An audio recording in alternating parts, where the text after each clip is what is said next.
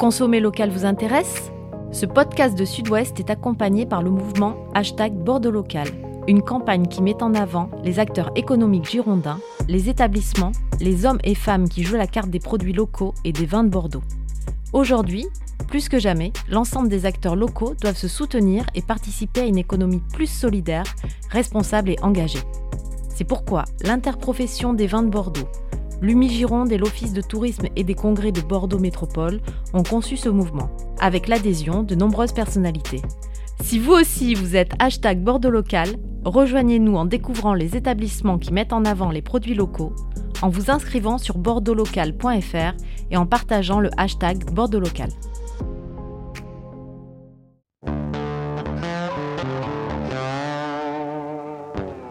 Les classements des vins de Bordeaux on ne va pas arrêter d'en parler en 2022 ici et ailleurs. Pourquoi?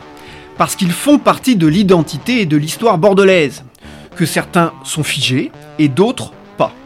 Et alors voilà, le monde change à vitesse grand V, et en cette période de mutation, on peut s'interroger sur ce qu'ils apportent, ces classements aux viticulteurs d'abord, et puis aussi aux amateurs et aux consommateurs. Aujourd'hui, on ajoute une nouvelle pièce à ce dossier. Parlons d'une production emblématique à Bordeaux, les crus bourgeois du Médoc, et donc parlons de leur nouveau classement qui date de 2020. Bonjour à tous, vous écoutez les 4 saisons du vin. Les 4 saisons du vin, le podcast de la rédaction de Sud-Ouest qui raconte le monde du vin, qui revient sur ses faits majeurs et qui tente d'en décrypter les enjeux. Saison 4, épisode 9, je suis Mathieu Hervé. Je suis avec César Compadre, responsable de la rubrique 20 à Sud-Ouest. Bonjour. Et bonjour, euh, nous accueillons aujourd'hui Armel Cruz du château du Taillan, vice-présidente de l'Alliance des Crus Bourgeois. Bonjour Armel Cruz. Bonjour. Alors, laissez-moi vous, vous présenter brièvement. Vous êtes œnologue, vous êtes euh, vice-présidente de l'Alliance des crus bourgeois, je l'ai dit, et puis vous êtes gérante et copropriétaire du château du Taillan depuis plus de 20 ans, le château du Taillan cru euh, classé cru bourgeois exceptionnel. Alors est-ce que vous pouvez nous présenter le château du Taillan? Alors le château du Taillan est une propriété familiale dont je m'occupe en effet depuis 1992 à la suite de la mort de notre euh, père. Je dis notre puisque c'est une propriété qui est en indivision et qui appartient donc à cinq sœurs, qui sont les cinq filles de monsieur, de monsieur, d'Henri-François Cruz. Euh, j'en suis donc la gérante officielle depuis 2000. Euh, et j'ai une de mes sœurs qui travaille avec moi, Marie-Caroline, et les trois autres euh, à qui, qui sont régulièrement impliqués dans, dans, dans, la propriété, puisque c'est avant tout une, une maison familiale. C'est à la fois une propriété viticole, mais c'est encore aussi une maison familiale, puisque notre mère habite le château, et que donc c'est une maison qui vit. Hein. Une, centaine d'hectares, hein, le domaine, c'est ça? Alors le domaine, voilà, s'étend sur une centaine d'hectares et nous exploitons 30 euh, hectares, dont 28 hectares de rouge appellation au Médoc et 2 hectares de blanc. Alors je me tourne vers toi César. En quelques mots, les crus bourgeois du Médoc et le classement des crus bourgeois du Médoc, qu'est-ce que ça représente dans le monde du vin à Bordeaux? Les crus bourgeois du Médoc, c'est une très belle étiquette. C'est un terme qui est connu depuis longtemps, je pense que les consommateurs y sont attachés, mais les crus bourgeois du Médoc euh, ont connu des temps difficiles.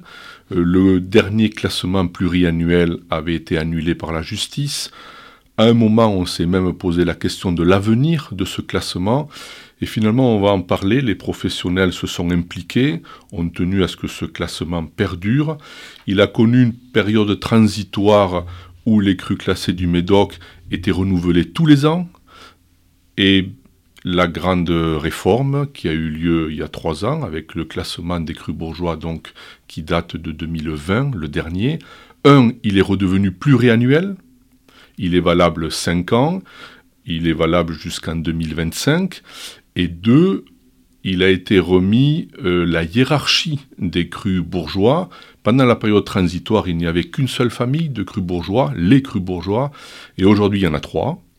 Les crus bourgeois, les crus bourgeois supérieurs et les crus bourgeois exceptionnels. Ils sont au nombre de 14 et le château du Taillan à néant. Alors, ce, cru, ce classement des crus bourgeois, hein, ça, représente, euh, Armel Cruz, arrêtez-moi si je me trompe, 249 propriétés, euh, issues de 8 appellations, Médoc, Haut-Médoc, Saint-Estèphe, Pauillac, Saint-Julien, Moulillan-Médoc, Listrac-Médoc et Margot. Euh, et donc, ce, classement, il, il court jusqu'en 2025. Exactement. Alors, ce classement qui court jusqu'en 2025, nous sommes en 2022 et il date de 2020, il n'a il pas encore deux ans. Comment ça va de votre point de vue, du point de vue de l'Alliance, euh, les crus bourgeois? Alors déjà, ce que je voulais dire, c'est que ce classement est très important parce que, euh, ou la mention cru bourgeois est très importante parce qu'elle est attachée au patrimoine du Médoc. Et c'est pour ça que euh, on va dire, malgré l'historique qui a été un petit peu chaotique sur les derniers euh, classements, on a toujours tenu à ce que cette mention, qui fait partie de notre ADN médocain, reste en Médoc et existe. Donc ça, c'est une chose qui est très importante. Moi, je pense aussi que ce classement, euh, c'est un challenge pour les Médocains, c'est un challenge pour nous pour euh, se remettre euh, en question.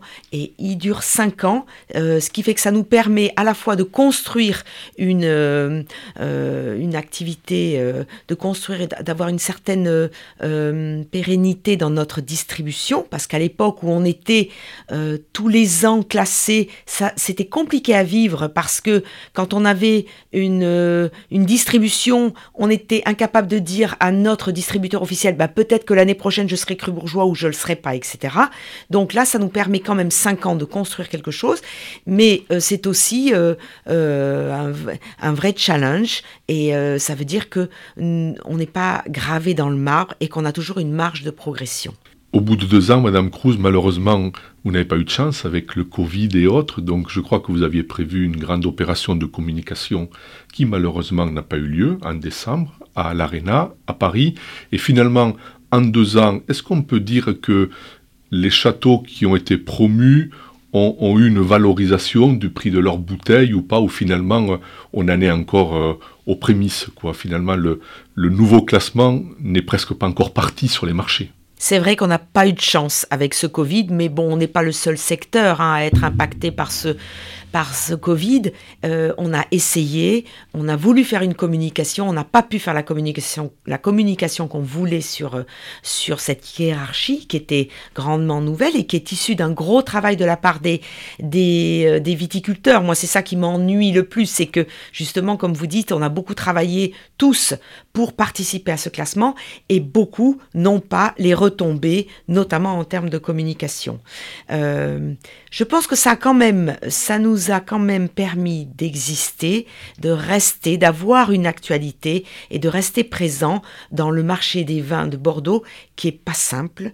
Et donc, euh, euh, on n'a pas, on, est quand même présent et on fait ce qu'on peut dans le contexte qu'on a. Mais il est certain que euh, le prochain, le prochain classement qui aura lieu en 2025, bah, tous ces événements seront tôt ou tard seront réalisés par l'Alliance et on ne fait que repousser et expliquer que euh, ça se fera euh, tôt ou tard. Mais il faut rester positif. Hein. Restons positifs. On, continue cette conversation avec vous, Armelle Cruz, vice-présidente euh, de l'Alliance. on peut rappeler d'ailleurs le, président, c'est Franck Bijon, et l'autre vice-président, c'est Laurent Vacher, le directeur des, des vignerons du Nimédoc. Il y a un point qui, revient souvent, c'est le niveau des prix en fait des, crus, euh, des crus bourgeois, euh, qui, semble inférieur à leur valeur symbolique. Qu'est-ce que vous en pensez? Parce que on, voit un des crus bourgeois à 3, 4, 5, 6 euros parfois euh, dans, le commerce. comment vous, vous allez réussir à, retravailler ces marques? C'est vrai que c'est compliqué puisque euh, la vente de nos, de nos vins est fonction de la demande et qu'aujourd'hui il y a euh, une production qui est importante dans le Médoc et que nous produisons, nous, Cru Bourgeois. Euh, par exemple, en 2015, il y, avait, enfin, il y a une trentaine de millions de bouteilles qui sont produites par l'ensemble de la famille. 30 millions de 30 millions de bouteilles en fonction. Ça va de 28 ces dernières années, puis avec le gel, etc. Mais en 2015, on était à 32 millions de bouteilles. Donc, c'est à la fois une force et une faiblesse. À l'Alliance, on a tendance à penser que c'est une force parce que l'union fait la force et que et qu'on a un pouvoir important euh, sur les marchés. On peut répondre euh, euh, en masse sur les marchés à condition qu'on soit unis. Et c'est un peu le rôle de l'alliance, hein. c'est d'être unis pour avoir un impact. Maintenant, c'est aussi une faiblesse parce que ça s'intègre aujourd'hui dans un contexte, euh, je pense, des vins de Bordeaux en général autres que les crus classés, parce que pour moi, il y a quand même deux cours euh, dans les vins de Bordeaux aujourd'hui. Hein. il, y a la, il y a la cour des crus classés qui sont les étoiles de Bordeaux, qui sont l'image de Bordeaux, qui se battent avec leurs armes et qui, eux, ont tendance à cultiver la rareté un petit peu du produit, l'inaccessible, etc. Et puis tout le reste des vins de Bordeaux, où j'englobe les, les crus bourgeois, mais j'englobe aussi l'ensemble des vins de Bordeaux, qui, eux, euh, ont besoin de, donc, euh, euh, de se battre pour exister et, et d'aller sur les marchés, etc. Donc, il y a, vous avez un certain nombre de gens qui, qui malheureusement, sont obligés de pratiquer des prix relativement faibles euh, pour des questions de survie. Hein. Il y a des gens qui ne sont pas, qui ont pas, qui sont pas en bonne posture. Je ne sais pas si j'ai été clair. Ah, si, si, tout à fait. Hein, et qui ont besoin de, de, vendre. C'est une manière de rebondir, on l'a souvent dit, Mathieu, à ce micro, sur la crise très profonde que vivent euh, une grande partie des appellations bordelaises. Et les crus bourgeois, finalement, ont une reconnaissance, ont un label, donc euh, ils, ont une, reconnaissance qui va au-delà des appellations Bordeaux ou Côte qu'on peut connaître ici dans le vignoble, mais euh, n'oublions pas que depuis 2-3 ans, euh, les vins de Bordeaux connaissent une crise quasi historique avec une baisse des ventes et, les, baisses de récolte liées au gel, liées à des maladies. Voilà, la période est compliquée. Je, relisais euh, un article de notre confrère Jean, Jean-Charles Gaillassi en novembre dernier. Il y avait une citation de, justement de, Franck Bijon qui disait euh, il faut qu'on arrive quand même à, tirer les prix vers une fourchette de, de 8 15 euros pour les crus classés, euh, les, les, crus bourgeois, pardon. comment vous allez, c'est quoi votre stratégie? C'est un cahier des charges environnementales, c'est de, de l'image? Comment vous voyez les choses? Bah, C'est vrai que euh, c'est euh, de, 8 euros euh, pour nous, c'est un point déjà de survie. Hein. C'est une question de survie. Il faut qu'on arrive à, à monter tous les prix. Alors, bah, on va se défendre avec nos, nos, cartes. Nous sommes une des familles les plus engagées en matière environnementale, puisque pour faire partie de la classification des crus bourgeois, il faut être il fallait être en 2020 engagé dans une, démarche HVE, euh, haute valeur environnementale, il fallait au moins être engagé. Pour le prochain classement, il faudra être certifié. Donc déjà, ça, c'est un engagement que nous prenons vis-à-vis du consommateur. C'est-à-dire en 2025, une certification environnementale obligatoire. Mais ça peut être bio ou ça peut être du HVE. Comment vous voyez les choses là, là-dessus? Alors, le bio ne fait pas partie des, euh, des obligations euh, des crus bourgeois. Pourquoi? Parce que euh, on est trop nombreux. Ça un coût d'être bio. Vous savez que pour passer en bio, il faut quand même trois ans, trois ans de petit de sacrifice, hein, puisqu'il y a une baisse de la récolte, il y a un certain nombre de choses à faire. On ne peut pas imposer à 249 propriétés, euh, dont certains n'ont pas les mêmes moyens que d'autres, puisqu'il y a une hétérogénéité qui est quand même très importante. Donc on ne va pas vers cette, vers cette euh, certification bio. Par contre, haute valeur environnementale, c'est quelque chose d'abord qui est plus large que le bio parce que ça intègre tout le management, le système de management environnemental qui intègre le bien-être des salariés, etc. et qui est faisable. Donc la certification comptera sur euh, ce genre de une philosophie globale et non pas sur un traitement purement viticole puisque le bio va plutôt intervenir sur la partie uniquement viticole. Donc c'est une philosophie générale, un apport euh, que l'on apportera aux consommateurs. D'accord, et ça, alors c'est un petit scoop, ce sera indifférent sur les niveaux aussi, euh, c'est-à-dire exceptionnel, supérieur ou simple ou Alors les exceptionnels en 2020 devaient déjà être certifiés. Voilà. Un HVE. Hein, les voilà devaient déjà être certifiés. Les crus bourgeois supérieurs aussi. Il y avait que les crus bourgeois qui n'avaient, qui avaient, euh, qui devaient témoigner d'un engagement. C'était trop court de demander aux gens d'être certifiés. Moi, je peux vous dire que, par exemple, au niveau du château du Taillan, nous avons fait cette certification en un an, mais ça a demandé beaucoup d'investissement et, un certain nombre de sacrifices. Tout le monde ne peut pas les faire, tout le monde n'est pas prêt. On, euh, les, les, gens ont le droit de se préparer et on n'a pas à avoir cette exigence. Enfin, moi, je pense que, que euh, on doit représenter la totalité des, de la viticulture médocaine. Vous êtes d'accord avec ça, monsieur euh, alors, il y, a, un point frappant sur lequel on voulait vous entendre, Armel Cruz, c'est celui euh, des transactions euh, qui ont actuellement lieu autour des crus bourgeois exceptionnels. Alors je fais un petit rappel des faits.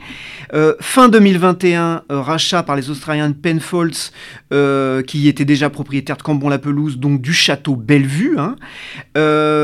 Quelques mois auparavant, il y avait eu Charmaille, il y avait eu Dagassac, donc euh, un troisième cru euh, bourgeois exceptionnel. Alors en ce début 2022, là, il y a beaucoup moins de surprises. La maison d'Ourte hein, a, fait l'acquisition du château Le Bosque à Saint-Estèphe.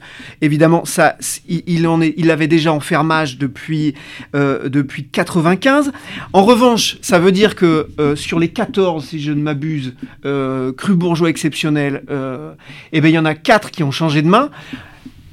Expliquez-nous ça, Armel Cruz. Ben, il y a deux façons de le voir. Il y a deux façons de le voir.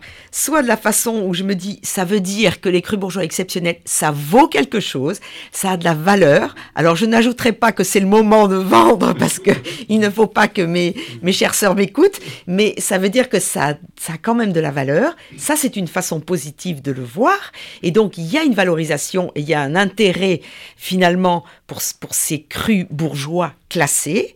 Et puis, l'autre façon de le voir, c'est pourquoi est-ce que c'est pourquoi est-ce que ces propriétés sont à vendre ben, Je ne vais pas vous cacher que c'est c'est pas facile. C'est un métier qui est pas facile euh, d'exploiter une propriété, euh, que c'est quelque chose qui se voit à long terme et euh, malheureusement c'est quelque chose que j'ai appris la valorisation de ces propriétés est, plus dans le dans le sol, dans le terroir que dans l'exploitation même. Je ne sais pas si je suis assez claire, mais ce qui n'est pas le cas. Et je regarde le médocain euh, à ma gauche. Et voilà. La bonne nouvelle, pour avoir fait plusieurs papiers sur les transactions que tu évoques, Mathieu, c'est que ce sont des hommes d'affaires qui, qui arrivent et qui ont de grosses ambitions, qui ont de l'argent, qui ont de grosses ambitions. Donc, euh, au, au, final, c'est quand même une bonne moyenne parce que comme disaient les grands-mères, il vaut mieux faire envie que pitié. Et, si donc euh, ces entrepreneurs s'intéressent à ces crus bourgeois exceptionnels, c'est qu'ils ont des ambitions pour, pour ces propriétés-là. Oui, et c'est et c'est pas plus mal d'avoir des ambitions pour ces propriétés parce que ça permettra aussi de les valoriser, de les mettre, oui, de les valoriser au, au mieux de leur potentiel. Hein. ça veut dire que ces propriétés ont un potentiel important et que ces messieurs qui, viennent, même s'ils ne sont pas des purs euh, terriens et médocains, ils vont devoir s'appuyer sur des gens du, du cru et des gens du médoc, mais ils croient au potentiel. Et ça, ça c'est quelque chose qui, moi, me fait plaisir parce que ça veut dire que les crus bourgeois existent et qu'ils ont du potentiel. Et ce qu'il faut, ce qu'il faut préciser aussi, c'est que il y, a une, différence entre la valorisation du foncier et, le chiffre d'affaires et les bénéfices des propriétés. Souvent, ces propriétés, comme diraient les économistes, ont 3, 4 ou 5 ou 6% de rentabilité. Et le, foncier euh, euh, coûte de l'argent et, encore évidemment c'est encore plus plus vrai pour les crus classés. Donc en fait voilà il y a une différence entre la richesse de la terre et, la richesse euh, finalement du, compte d'exploitation. Alors on va continuer à parler de, classement euh, parce que là on vient de parler des, des crus classés exceptionnels. Ils ne sont que 14 sur les 249 euh, la question des classements, elle est centrale à Bordeaux, et on voulait, on voulait vous entendre là-dessus. Est-ce que, selon vous, alors vous allez vous faire la, défenseuse des, classements évidemment, mais selon vous, la, notion de marque, d'expérience client, de réputation, notamment numérique, ne serait pas quand même en train de concurrencer, voire de supplanter la notion de classement? Ah, je pense qu'il y a deux choses. Hein. La notion de marque, oui, elle est, importante. Il faut, euh, il, faut la, le, il faut le temps de la construire. Il faut des moyens pour construire une marque. Hein. Donc, il faut des moyens individuels. Et il y a un certain nombre de qui sont devenus des marques et qui n'ont pas besoin, euh, qui n'ont peut-être pas besoin d'être intégrés à la famille parce qu'ils ont investi dans la marque. On va les citer hein, pour bien contextualiser, c'est-à-dire qu'il y a des châteaux en Médoc, des grandes marques réputées, qui sont sortis complètement euh, du classement. On peut parler de Omar Buzet, de Chaspline notamment. Euh, c'est effectivement une stratégie beaucoup plus individuelle. Mais ça fait 20 ans qu'elle dure leur stratégie. Omar Buzet, ils ont commencé euh, il y a 25 ans. Donc la marque, elle s'est construite petit à petit. Donc maintenant, c'est une forme de réussite pour eux où on peut comprendre qu'ils tablent sur leur marque. Après, il y a les autres. Et les autres qui n'ont pas eu, pas pris le temps, qui n'ont pas eu le temps, parce qu'il faut quand même savoir que la plupart des crus bourgeois autrefois étaient commercialisés par le négoce et n'avaient pas besoin de s'occuper de la partie commerciale. Aujourd'hui, nous sommes obligés de nous diversifier, nous médocains, et donc de construire. Et il y a un certain nombre de gens qui n'ont pas, euh, qui n'ont qui démarrent et qui construisent leur marque petit à petit, mais ils ont besoin de la famille pour exister. Tout seul, ils n'y arriveraient pas. Donc, euh, d'où l'intérêt. Et euh, les classements, par rapport à ceux qui sont des marques, un classement, ça leur permet de se challenger les uns les autres à l'intérieur. Et, et, je pense que c'est important. Et il faut préciser, pour rebondir sur ce que dit Madame Cruz, c'est que il y a quand même un problème de fond avec le négoce bordelais qui s'est beaucoup investi sur les crus classés, qui tend euh, à acheter entre guillemets ce qui est déjà vendu et les, crus bourgeois et d'autres types de catégories de vins doivent se prendre en main au niveau commercial parce qu'également le négoce a, délaissé cette partie de la viticulture pour se concentrer sur les grands crus. Il y a donc une responsabilité partagée. Je suis tout à fait d'accord avec ça. Hein. C'est, c'est, et ça, c'est un gros changement par rapport à autrefois, puisqu'autrefois, donc, les négociants étaient des distributeurs de, de, de, l'ensemble des vins du Médoc, les crus bourgeois et les autres. Aujourd'hui, ça n'est plus le cas. Et donc, euh, moi, c'est quelque chose que j'ai compris relativement vite parce que j'ai connu ce milieu négociant de par mon expérience professionnelle. Et c'est la raison pour laquelle, il y a déjà des années, j'ai diversifié mes activités sur la propriété en essayant de trouver d'autres sources de revenus et d'être capable, notamment via de l'onotourisme, etc., pour arriver à prendre une certaine indépendance. Et je pense que c'est très important aujourd'hui. Le médocain, le cru bourgeois doit euh, soit construire une marque en ayant donc un investisseur qui, comme on disait, a les moyens de construire sa marque et de d'investir hein, et de vraiment la construire, soit il, reste familial et avec donc euh, toutes les contraintes familiales qu'il a et il doit à ce moment-là s'inventer commercial ou se diversifier, mais il y a des solutions. Le tout est de ne pas rester euh, immobile parce que ça, c'est la, c'est la fin des... Et le classement des crus bourgeois est une des cordes que l'on peut activer pour exister et pour se diversifier. Et à noter que les crus bourgeois qui, qui réussissent, notamment chez les crus bourgeois exceptionnels, ils ont beaucoup développé l'activité œnotouristique. Voilà, on, le voit au château du Taillan, qui a été best-of euh, il y a quelques années, et c'est, un point important. La notoriété passe par le no-tourisme. L'expérience client l'expérience client. Oui, j'allais le dire, la notoriété et donc la notion de marque. Hein, c'est, ça fait partie, parce que souvent on dit oui, le no-tourisme, c'était un peu le parent pauvre d'une activité viticole, etc. Moi, je ne suis pas d'accord avec ça. Je, pense que ça fait partie de la construction d'une marque et c'est un mode de communication, euh, un mode de distribution, mais aussi un mode de communication et c'est important. Par contre, c'est un, c'est, euh, ça demande du temps. C'est un investissement euh, du, des de, du viticulteur parce que ça prend du temps de, de faire cette activité. Une organisation, c'est ça que je veux dire l'émergence des marques, hein, on, le voit bien, qui, quand même tente à, entrer en concurrence avec la notion de classement. Et puis il y a un autre point autour des classements, c'est l'insécurité juridique. Euh, on l'a vu, euh, on voit les vicissitudes hein, du classement de, Saint-Émilion, et les, les crus bourgeois en ont aussi connu, hein, euh, le, classement actuel il est contesté par, Jean Guyon et Jean-Philippe Cazot notamment, euh, Roland Deby et Château-Lagrave. comment vous voyez la situation à la fois sur cette rive gauche et puis sur cette rive droite? Alors, comment je vois ça? Je pense que quand on a un classement, il y a toujours des, il y a toujours des contents et des mécontents, et il y a toujours euh, des gens pour essayer de, quand ils sont pas satisfaits, de trouver des raisons de ne pas être satisfaits. Moi, ce que je pense, puisque je l'ai vécu, ce classement, hein, je l'ai vécu, euh, je veux dire, euh, de manière euh, interne, puisque j'ai concouru. C'est un classement qui était, ça n'est pas inatteignable. Le tout est de se donner les moyens d'être classé. En ce qui concerne le château du Taillan, je vous cache pas que j'ai été ravie d'être cru bourgeois exceptionnel, mais ce que je veux dire, c'est que c'est pas d'être cru bourgeois ex- exceptionnel qui était inatteignable, c'était que on joue un classement, on ne peut pas attendre qu'ils viennent à vous. Il faut se donner les moyens. Il faut vraiment se donner à fond et euh, on ne peut pas euh, gagner à tous les coups. En plus, c'est un classement qui dure que 5 ans. Donc, je pense que le prochain va être, tous ceux qui ont raté la marche vont avoir appris des choses. Donc, euh, je ne suis pas dans cette revendication. Il y a des règles, il faut, les, faut bien les étudier et, et il y a toujours des râleurs. Mais le principal, c'est qu'on est quand même 249 à être classés, qu'on a quand même 249 propriétés qui ont accédé. Il y avait sûrement plus de candidats, ça vous savez que c'est pas officiel, mais il y a que 249 élus et que euh, ces gens-là, ils sont dans une famille et, ils bénéficient de la promotion que l'on peut faire, etc. Voyez, donc on peut voir le. Il y a quelques-uns qui sont pas contents, mais finalement il y en a eu peu. Ça, c'est pour le classement des crus bourgeois.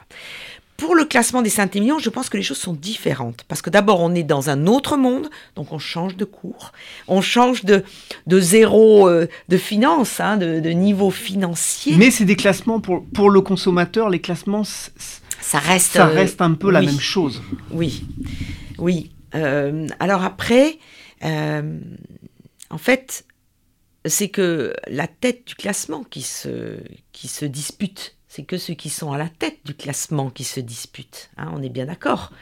Euh, donc, euh, je sais je sais pas trop quoi dire. Ce que je, pense, c'est que les crus classés n'ont pas du tout la même philosophie que euh, nous, Ils, ils- eux, leur philosophie, c'est la rareté du produit, c'est l'unicité, c'est l'inaccessible.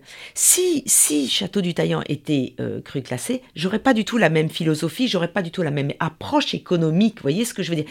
C'est une philosophie différente quand vous faites partie des crus classés. Et donc ces gens-là, ils doivent cultiver la rareté du produit, l'unicité, l'inaccessibilité, etc. Donc, ils ont différentes façons de le faire. Donc, soit eh ben, je fais tout seul et je suis reconnu au niveau des dégustations, soit je veux faire cavalier seul. Mais c'est une façon pour eux aussi de se diffé- dif- différencier. Je sais pas si vous voyez ce que je veux dire. Donc, je sors du classement peut-être parce que je veux pas être mélangé avec les autres, mais c'est peut-être pas contre les autres, c'est parce que c'est une façon pour moi d'être unique. Hein je, je le vois un peu comme ça. C'est- pas la même concurrence. c'est une façon pour eux d'exister à leur façon. Madame Bon, Cruz. peut-être tort. hein.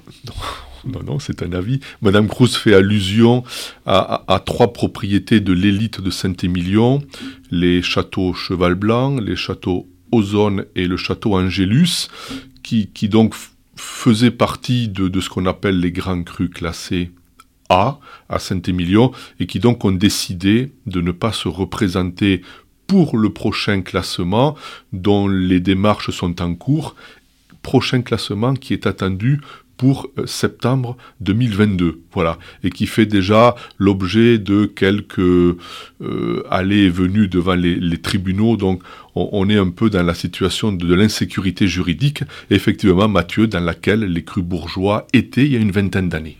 Et puis il y a quand même quelque chose, parce que je, je reviens sur les points communs entre ces deux classements euh, en rive gauche et en rive droite, c'est-à-dire que à un moment on entend, peut-être à tort, que finalement ça va être comme à la fête foraine, c'est-à-dire que tous ceux qui vont jouer euh, vont gagner, c'est-à-dire ils vont gagner un classement et résultat, euh, avec des, tailles critiques ou plus que critiques, euh, les classements vont finalement se diluer. Je trouve sévère, moi, de dire qu'on est à la fête foraine, parce que, vous savez, il y a énormément de candidats quand même. Hein. Il y a peu d'élus, il y a peu de classés, mais il y a énormément de gens, que ce soit à Saint-Émilion ou dans le Médoc, qui, souhaiteraient être candidats. Donc, euh, je, je, trouve, euh, je trouve sévère. Moi, je suis une fervente, euh, je vous dis, c'est une façon d'exister. Alors, c'est une façon aussi de, de clarifier l'offre auprès du consommateur. Bon, alors après, c'est une comme on appelle chez nous, une dispute de clocher, si vous voulez, mais ça intéresse qui finalement? C'est, Ça reste euh, euh, dans notre microcosme bordelais et qui fait que euh, le monde, le monde je ne sais pas si ça a un impact aussi important. Alors, bon, en tout cas, pour, dans les crus bourgeois, je suis sûre que l'impact est limité à notre famille. Bon, dans les crus classés, c'est autre chose parce que ils ont une image internationale, etc. Mais bon, là, limite, ça fait le buzz. Hein. Et ça fait parler de nous, et ça fait parler de Bordeaux. Donc ça fait le buzz. Donc c'est un point positif. Qu'est-ce que qu'est-ce qu'on peut vous souhaiter euh, euh, collectivement et individuellement pour cette année 2022, Armel Cruz Alors nous souhaiter d'avoir une, une récolte normale avec un minimum d'aléas climatiques, déjà d'être serein par rapport à ça, d'arriver à avoir donc de, euh, de, la récolte, parce que c'est quand même notre équilibre économique, c'est la, la, le, le, pas le, le, le, montant de la récolte, non, je ne trouve pas mon mot, le volume. de la récolte. Ensuite, euh, nous, on a engagé euh, une concertation entre nous avec une communication interne au niveau des crus bourgeois, donc une famille qui veut euh, rester unie, et puis avec un certain nombre de jeunes actifs qui arrivent et qui, euh, qui vont innover. Moi, je pense que notre secret, c'est l'innovation. Donc, euh, c'est ce que j'essaye de faire. Je, crois en ça. Et il y a plein de possibilités. Euh, donc, souhaitez-nous de, de, rester unis et d'innover parce que c'est ce que, c'est ce que le monde attend. Une année 2022 sous le signe de l'innovation. Merci Armel Cruz, merci César. Merci. Merci à vous auditeurs pour votre écoute et votre fidélité. Si vous avez aimé cet épisode, n'hésitez pas à nous le dire et à le partager autour de vous. Vos retours et suggestions sont toujours très précieux. Et pour ne rien manquer des 4 saisons du vin, abonnez-vous sur Spotify, Apple Podcast, Google Podcast ou votre plateforme d'écoute habituelle. Rendez-vous dans 15 jours. D'ici là, portez-vous bien et rappelez-vous, le meilleur vin n'est pas nécessairement le plus cher, mais celui qu'on partage avec modération et responsabilité. À bientôt!